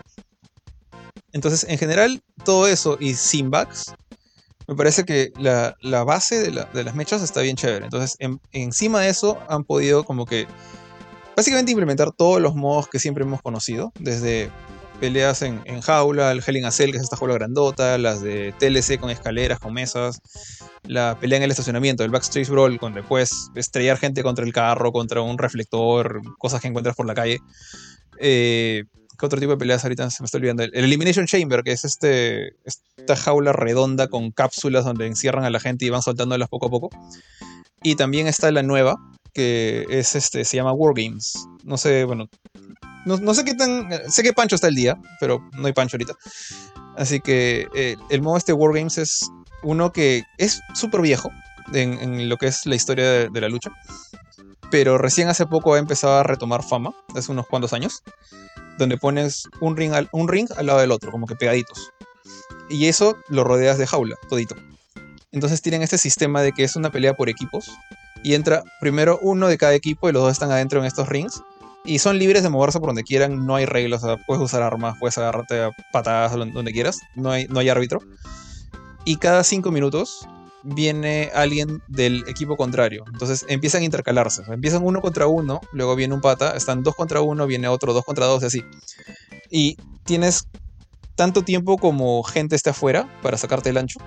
Y una vez que estén los dos equipos adentro, eh, digamos ya oficialmente dentro de, los rings, basta con que un alguien, cualquiera, eh, derrote a alguien más y se acabó la pelea. Entonces, es una cosa bien caótica. Por el comienzo estás más tranquilo, uno contra uno, ya me echas normal, me echas normal, y luego viene otro pata, dos contra uno, viene otro pata, ya es dos contra dos.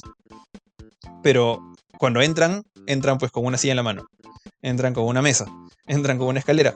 Entonces la, la cosa se vuelve cada vez más caótica, ves como los rings se llenan de basura. Y ya cuando entra toda la gente, sabes que cualquier descuido es, es derrota. Pero hay tanta gente que también, o sea, ganarle a otro es jodido, porque tú estás cubriendo a alguien y están contando uno, dos, y viene alguien y te mete una patada. Y así, o sea, a mí me gusta este tipo de modos, este modo bien caótico creo que es gran parte de la esencia de estos juegos, que no son, no apuntan al balance formal como un juego de peleas, apuntan un poco más a, simular el espectáculo. Y creo que este modo Wargames lo, lo logra bastante bien, es bien divertido, bien chévere. Pero bueno, esos son, digamos, los modos de lucha. Pero acá no es, digamos, donde empieza, donde termina, perdón, la variedad de, este juego. O sea, 2K23 lo que tiene y lo que le sobra, así de lejos, es variedad de modos eh, jugables. De hecho, varios de ellos eh, ya vienen de antes. Creo que prácticamente todos vienen de antes pero hay algunos que tienen ciertas novedades que lo hacen bien interesantes. Eh, para empezar, por ejemplo, está el modo Showcase, que es este es el equivalente al modo campaña o el modo historia del juego. Normalmente cada año ponen a, un, este, a una superestrella, a un luchador en la portada, y la, la historia, la campaña gira en torno a esa persona. Eh, este caso ha sido el, Peacemaker, eh, John Cena, es el de, la, el de la portada. Y lo chistoso acá es que normalmente con los showcase tú tomas el rol de esta persona y juegas con él para ganarle a, no sus mayores rivales en su historia, ¿no? Normalmente son, son luchadores ya retirados, pero pelean contra gente, digamos, que sus mayores rivales. Acá es al revés, y eso me pareció bien chistoso. O sea, eh, John Cena te cuenta sus más grandes derrotas, y tú tomas el rol de la otra persona para ganarle a él. Y Cena normalmente o sea, tú ves como el primer Cena, por ejemplo, es eh, el que pelea con, con... Primero pelea con Robot Dam, ese, es como que intermedio. Después peleas con... Tú eres Cortangle y peleas contra el primer Cena, el, prototype. El, pata que ni siquiera tenía un personaje definido. Y te das cuenta pues, que es mucho más fácil de derrotarlo a él que al último. Porque el pata va mejorando, haciéndose más fuerte.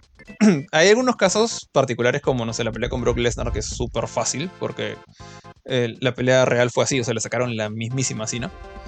Pero parte del encanto acá no es solamente la dificultad, que tú le puedes variar, por cierto, ¿no? Hay modo easy, normal, hard y legend. O sea, hay cuatro dificultades que tú la cambias en el momento que te dé la gana. Eh, fuera de la pelea, obviamente. Pero eh, parte de la gracia de este modo es que te ponen como que mini misiones durante el, combate. O sea, te dicen, por ejemplo, eh, hazle tal llave a Sina o sácalo fuera del ring. O sea, de hecho no te dicen así, Sina está narrando la pelea. Tú ves eh, solamente escrito, no, no, no, hay voz en ese momento. Hay voz antes de la pelea, antes de la pelea el pata te narra, te habla, sale como en una entrevista con su torre en su corbata. Pero durante la pelea solo ves texto. Y Sina dice como por ejemplo, en ese momento el Undertaker me sacó volando fuera del ring, por ejemplo. Y tú tienes que hacer eso. Y si haces exactamente lo que la narración dice, eh, se disparan como que cinemáticas, que son eh, grabaciones pues, de la pelea de live action. Y se, sincronizan bien chévere con, el juego. O sea, es como que cuando tu personaje saca volando a Cina por encima de la cuerda, justo ahí encajan con, con el live action y hacen una transición medio cal no, no, es tan caleta porque te das cuenta pues la diferencia de calidad entre un 3D Play 5 frente a una grabación de los años 2010 es brutal, pues. Entonces, igual te das cuenta que ha cambiado, pero hay un cierto encanto, ¿eh? es bien chévere. Y cómo han sincronizado los movimientos es, simpático. el único punto negativo que veo ahí es que a veces, si sigues todas las órdenes que te da Sina, y parte de la gracia, tienes que hacer eso para desbloquear todos los eh, arenas, personajes y otras cosas secretas que hay en el modo showcase. A veces, las cinemáticas estas pucha, duran, sin, bromearte, unos 10 minutos, o ya unos 6 minutos. Y son... el 4. O sea, es, un... las peleas en este juego normalmente pueden ser... Tendrán su promedio de 10 minutos, pues las peleas son largas. Y que la cinemática, o sea, tú juegas unos 10 minutos de pelea real, tú estás jugando, y luego te meten una cinemática de 5 minutos, ya lo sientes pesado. Y lo peor es que a veces esa cinemática es como que el gran cierre de la pelea. Y a mí me hubiera gustado más de repente que te hubieran dicho, hazle esta movida para ganarle, porque solo con esta movida le ganas. A ver el video, ¿no? Que es simpático, es bonito, pero... Pero no sé, como que te quita un poquito de la satisfacción de ser, de ser tú el que le ganó a, a. Eh, no voy a spoiler las últimas peleas. De este modo, las últimas peleas son las mejores. Eh, hay cosas ya, fantásticas o inventadas que son un mate de risa, son bien chéveres. Eh, pero vale la pena como que tu modito campaña, vale la pena que lo juegues de todas maneras. Para, en particular para desbloquear a todos los personajes que están ahí unlockable. Pero ya, si te gustan los modos historia, acá sí se, se malearon un poquito, pero en buen sentido. Lo hicieron bien. ahí está otro modo que se llama My Rise, eh, o, Mi Ascenso, donde tienes otras dos campañas. Normalmente My Rise siempre ha estado antes también.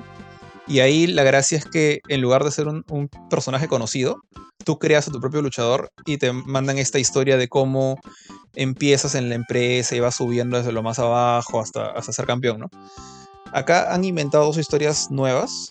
Ninguna sigue esa, esa clásica trama. Eh, la primera es este. Uno es para un, luchador femenino y otro es para uno masculino. Uno de luchador y un luchador. En el caso de, la luchadora, es una, la sobrina de una supuesta leyenda inventada de, la WWE. Y como que recién, y recién entras y pues todo el mundo te mira mal porque, ah, nepotismo, entras porque tu, tu, tía era leyenda y bla, bla. Entonces, ese es el chongo de la historia. Como que tratar de demostrar que no, que no mereces estar ahí solo por ser sobrina de alguien, sino porque, por tu habilidad. Y el otro, la otra historia tiene un enfoque similar, pero no es del todo igual. De hecho, es un poquito distinto porque es la historia de un pata que entra y es un novato, no, no, no es, digamos, ningún experto ni profesional en esto. Pero como es, este, es supuestamente súper natural y talentoso para esto, lo, lo venden como la próxima gran cosa. Entonces te mandan pelear de frente contra los mejores. Y, o, poco a poco contra los mejores. Y el chongo justamente es ese, ¿no? Como que te ponen esta carga encima y que tú no pediste y estás tratando como que de estar a la altura de una exigencia demasiado pendavis. Eh, todos estos, digamos, tres modos en total son tres campañas distintas. La de cine es la más cortita. Estas otras dos te pueden durar, pues que fácil sus 10 horas cada una. 8 mínimo. Y eso, si, si es que no haces los sidequests, hay, hay un montón de, misiones alternas, secundarias, que no son tan, no son la gran cosa, no son tan divertidas tampoco. Pero te sirven para mejorar un poquito tu personaje, porque acá tu personaje tiene level. O sea, empieza en. Todos los personajes tienen level en este juego. Tú, tú viste cuando seleccionas al personaje, al luchador sale que tiene nivel 69. Eh, lo mejor es nivel 99, ¿no? Uno tiene 70, otro tiene 75, otro tiene 86, otro tiene 92 tú empiezas con una carga de. creo que de 70. Y en lo que tú vas ganando, vas ganando puntos de experiencia que le asignas pues a, golpes, a llaves, a velocidad, a defensa. Y con eso vas poco a poco subiendo pues hasta 90 y pico. Eh, entonces, para que les gusten los modos de single player, ahí tienes eso. Está, creo que está bastante sólido y más que suficiente espacio. Pero acá no acaba la cosa. O sea, eh, aparte hay otros modos que se llaman eh, modos de caja de arena, o al menos así es como he visto que se refieren a ellos. Y son modos en los cuales tú como que creas tu propia historia, o tu propio universo más que tu propia historia. El primero de ellos es My Universe, o Universe, perdón. Acá tú puedes elegir ser un, luchador ya conocido de la WWE o uno inventado por ti en la... Tú lo creas, ¿no? En, el, en la misma suite de creación de personajes que usas en, todos los demás modos de juego. Y la diferencia es que acá no te ponen una historia prearmada, sino que tú puedes elegir a quién retar, qué vas a hacer, este, más o menos cambiar la, historia de lo que está pasando, más o menos como el drama de la serie de televisión de la W. Y el chongo, no sé si esto es bueno o malo, para, para mí no es muy bueno, no, es, de mi, no es de las cosas que me gustan, pero es que la historia, entre comillas, es infinita tú puedes estar moldeando las cosas, puedes más o menos hacer ganar a quienes quieres, armar tus campeones favoritos, tu gente en tu programa que más te gusta. Y haces como que, una vez más, tu caja de arena, ¿no? Es como, como tú jugando con tus figuras de acción. Mm, para mí no me gusta tanto esa idea, siento que es demasiado libertad como para sentir que hay un reto a vencer. Pero, pero entiendo que hay gente que, le gusta, porque este modo ha estado hace mucho tiempo. Y el otro, juego, el otro modo, y que sí voy a decir una vez que, sorry, a mí no me gusta para nada y no entiendo mucho la gracia de este, eh, se llama My Faction. Es otro juego que otro modo de juego, perdón, que también tiene bastante tiempo. Y es lo más cercano a un juego por servicio dentro de otro juego. O sea, este juego, el WWE 2023, eh, eh, no es un juego por servicio, no tengan miedo, no estoy diciendo eso. Pero este modo es básicamente un baby juego por servicio dentro del juego. Porque cuando tú empiezas a jugar, lo que haces es al azar recibes unas cartas. Bueno, no tan al azar, las primeras están predefinidas, tú las eliges. y esas cartas representan a tu división de, de luchadores. Son cinco hombres, cinco mujeres, de los niveles más básicos que se te puede ocurrir un manager y te dicen, bueno, esa es tu gente, ese es tu, tu deck de cartas, porque están representados por cartas los personajes. Ese es tu deck. Y estas son tus misiones diarias, estas son tus misiones semanales. Si quieres, puedes retar online a los grupos de otras personas. Y si haces estas cosas, estas, estas recompensas, perdón, estas, estas tareas, te damos estas recompensas. Y entre las recompensas hay sobrecitos al azar que no sabes lo que tienen dentro. otras cosas como cartas ya predefinidas que sí sabes que vas a conseguir, pero son las misiones más complejas. Eh, hay este, torres, a lo Mortal Kombat, por así decirlo, torres semanales, torres, este... No, torres semanales más hay. O la misión del día, que tienes que ganarle a tal persona en, en este modo, no sé, uno contra uno, o en la jaula, cosas así. Y eso cambia con el tiempo, o sea, el, el servidor del juego está actualizando esto. Ahora, ¿por qué no me gusta? Bueno, uno, porque te da ese feeling de juego por servicio, de tener que regresar todos los días para cumplir tus dailies, tus semanales, que es algo por lo que yo ya he pasado con Destiny, he pasado con Genshin Impact. Y ahorita, la verdad es lo que. Genshin Impact ya lo dejé por completo. Y este, Destiny es lo que más flojera me da, me da hacer. O sea, que te pongan tareas diarias y semanales ya de por sí me parece un poco molesto. Pero bueno, se, imagino que hay alguien que sí le encanta esas cosas, pero es raro ver este tipo de misiones y cosas en un juego de 60 dólares o 70 dólares eh, y solo dentro de un modo. Y ahora sí, lo, para mí lo peor de lo peor de My Faction es que hay un montón de recompensas en este juego, o sea, en estas cartas, ¿no? Eh, eh, incluso hay promociones, ha salido una promoción chévere hace poco que si compras un juguete de la WWE en, en Walmart, creo, en Target, en Estados Unidos, te dan un código y te dan un, skin de John Cena de, que parece figura de acción, o sea, con, las articulaciones con tornillitos y, con, todo, todo artificial, parece un maniquí, que es bien chévere, pero tienes que comprar un juguete, ¿no? Entonces, se hacen estas cosas, estas promociones raras, que, o sea, generan cosas que solamente algunas personas pueden tener. Y peor aún, es que lo que sea que, que desbloquees acá, digamos que desbloqueas esta... Hace poco salió un traje especial para Stone Cold, por ejemplo. Que era súper fácil de conseguir. Metías un código que te lo daban ahí en el mismo juego y tenías al Stone Cold. Ese traje no lo puedes usar fuera de este modo. O sea, digamos que por algún milagro de este mundo consigo que alguien me regale el código del, del Cina figura de acción. Lo desbloqueo y vienes tú a mi casa a jugar. No podemos usarlo en el modo local. Ese Cina vive en modo Manufacture, no sale de ahí. Y hay un montón de skins o cosas especiales, managers, cosas así, que solamente funcionan acá. Y es un poco triste desbloquearlo solamente para el modo por servicio, donde las únicas personas que van a ver tus cosas son la, gente con la que puedes competir ahí, que pueden ser tus amigos, pero la mayoría van a ser gente random que están ahí solamente para cumplir tus dailies, ¿no? Por eso es que no me gusta ese modo. O sea, y ese modo tiene un montón de años ya. Tiene que haber algún loco que lo está jugando todos los días pero honestamente no lo extrañaría si lo quitan después. Y bueno, esos son casi todos los modos. Hay uno último ya para, cerrar toda esta parte de la variedad de modos. Es el modo My GM o mi General Manager, que regresó el año pasado también. Y acá es muy similar. Eh, de hecho, han, agregado unas cuantas cositas como que power-ups para, para tus personajes. Pero ¿de qué trata este modo? Para los que no sepan absolutamente nada de qué es esto, acá tú no tomas el rol de, una, de un luchador, sino de un manager. Pero no un manager de una sola persona, sino un manager de un show. Entonces tú eliges, por ejemplo, ser, no sé, Mick Foley o Adam Pierce o Stephanie McMahon. Y luego tú eliges un show que puede ser, no sé, Raw, SmackDown, NXT o incluso WCW. Eh, después que eliges a tu show, te dicen, ok, vamos a empezar el draft, que es esta cosa de como cuando, cuando eh, estás en el colegio y los dos chivolos eligen a su equipo de fútbol y cada uno elige uno a uno a sus amiguitos. Así eliges a tu, a tu staff, a todos los a, luchadores. Entonces, si tú eliges, ponte a, o sea, Roman Reigns, que es más o menos un, un, top. Entonces, el otro va a elegir, no sé, a Cody Rhodes. El otro va a elegir a Seth Rollins. Entonces, como que van, empiezan agarrando a los mejores y poco a poco van quedando los últimos, ¿no? Poco a poco van quedando los benitos. Y con esa gente que tú elegiste, que tú te quedaste, tienes que hacer un show cada semana. Y ahí pues te explican reglas como que, por ejemplo, los es más chévere ver que dos personas con estilos diferentes peleen. Normalmente tienes que hacer pelear a los malos con los buenos, no hagas pelear a dos malos o dos buenos, no tiene sentido. O este, hay gente que sabe hablar mejor con el micrófono, no, entonces a esos les das la chance de hablar con el micrófono, porque hay, hay secciones de, de lo que son promos.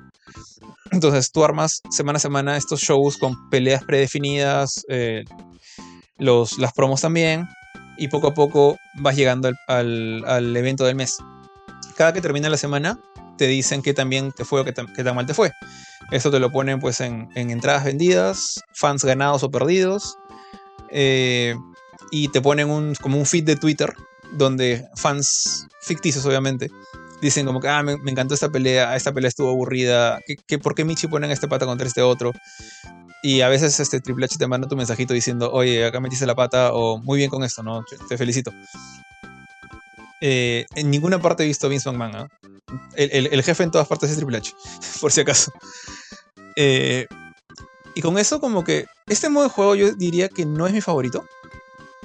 Pero sí le, sí le agarré el gusto. Es como que entiendo que esto está más dirigido a esta gente que le gusta administrar su equipo de fútbol virtual, ese tipo de, juegos que normalmente están en web. Eh, y tratar como que de pretender ser el, organizador de los eventos y ver qué tanta plata consigues y si le ganas a la competencia o no. Yo no soy muy bueno, honestamente creo que perdí la mayoría de veces. Eh, gané un, un, par nomás. Pero te, llega a enganchar, ¿ah? te, llega a atrapar la, gracia de, de MyGM.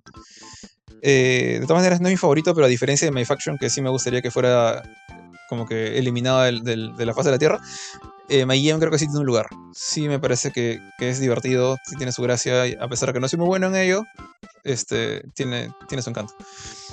Eh, y bueno, ya nada más para hablar de la parte técnica. Gráficamente el juego es el más bonito que le he visto en la WWE hay modelos que están muy bien hechos. Debo admitir que no se ven muy bien a veces cuando les haces este, gesticular y hablar. Y esto particularmente se nota en, los modos de historia, como en My Rise, porque cuando hablan, sus caras exageran demasiado, abren los ojos mucho, mueven la boca demasiado. Pero cuando pelean y solamente entran y te miran, tú los ves y son recreaciones bien fieles a los, los, actores, a, los, a las superestrellas. Eh, salvo algunos excepciones como, no sé, Lita, que se ve más fea que la patada.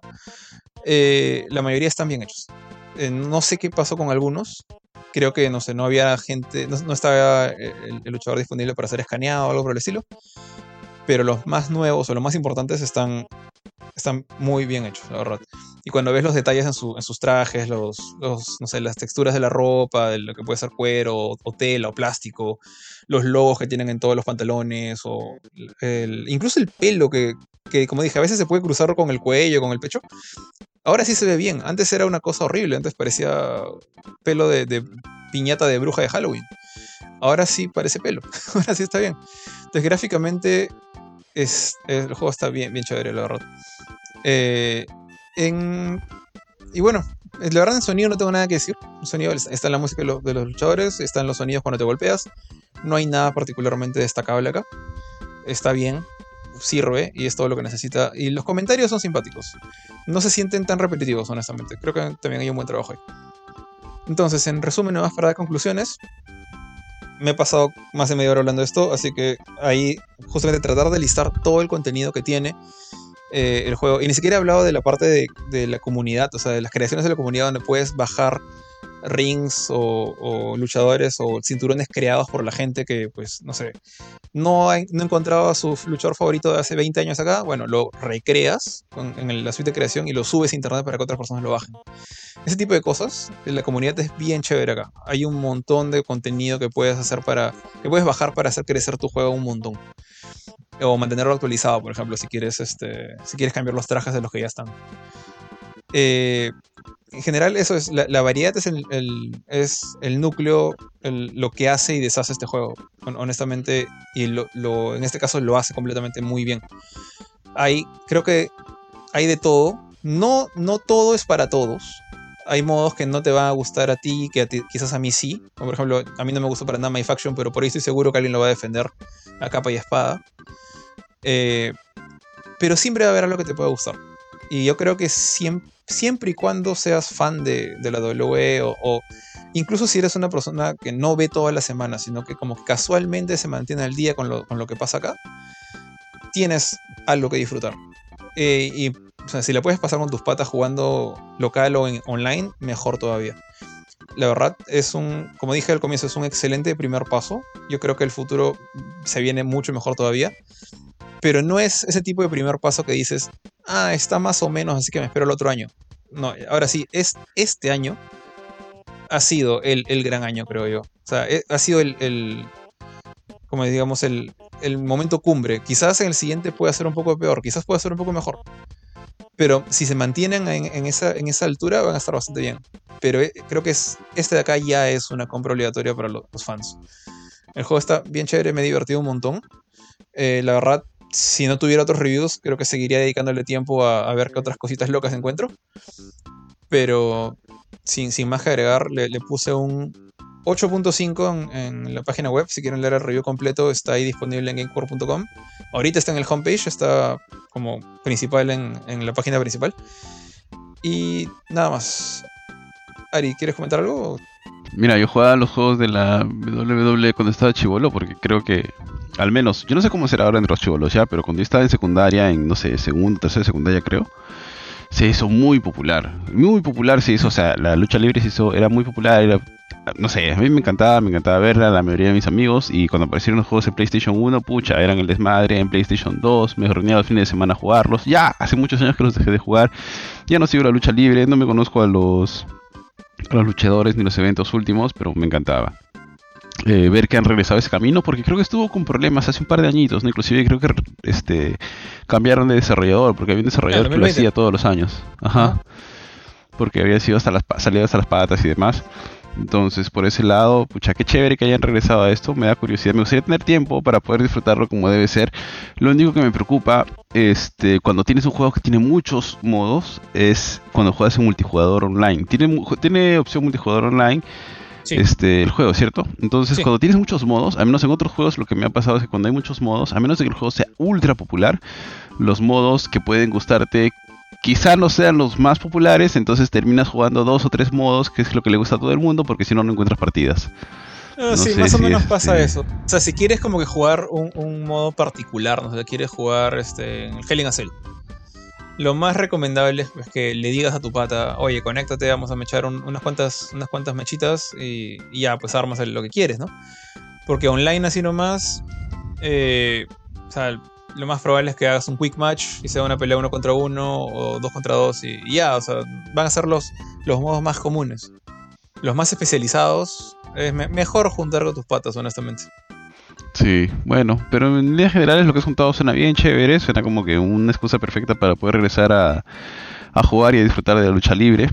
Eh, y qué bacán que... O sea, es, eso que has contado de las como que los videos live action, ah, que como que se, se, cruzan mientras vas haciéndolo, vas haciendo la jugada, me parece brutal.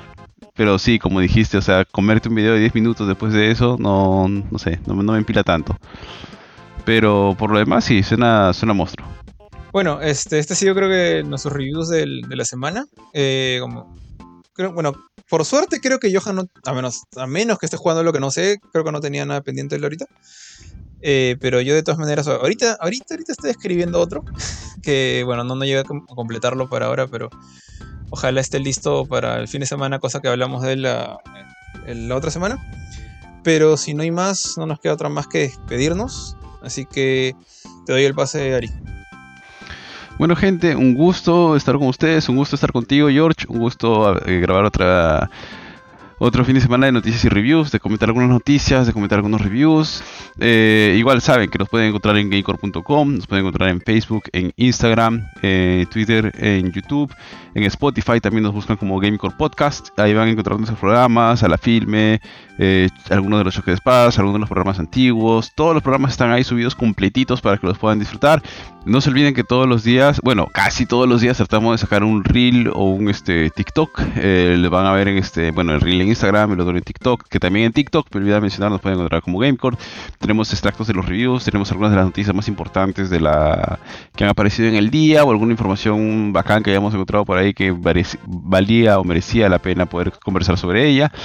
Así que ya saben dónde encontrarnos gente. Eh, por mi parte me despido, un gusto estar con ustedes. Te paso la posta a Le George. Tal cual como dijiste, eh, gracias por, estar atentos, gracias por acompañarnos.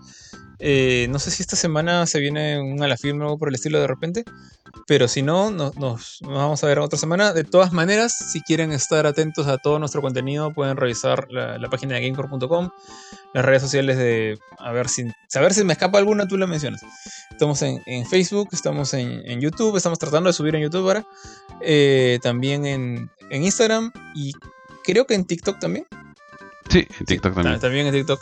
Así que estén atentos ahí. Y obviamente eh, programas como este los pueden encontrar en Spotify y en donde, donde desean escuchar sus podcasts. Eh, ahí están este y todos los episodios pasados para que se pongan al día si es que se les perdió alguno. Sin más que, que agregar, nos vemos la próxima ocasión. Chau. Chau.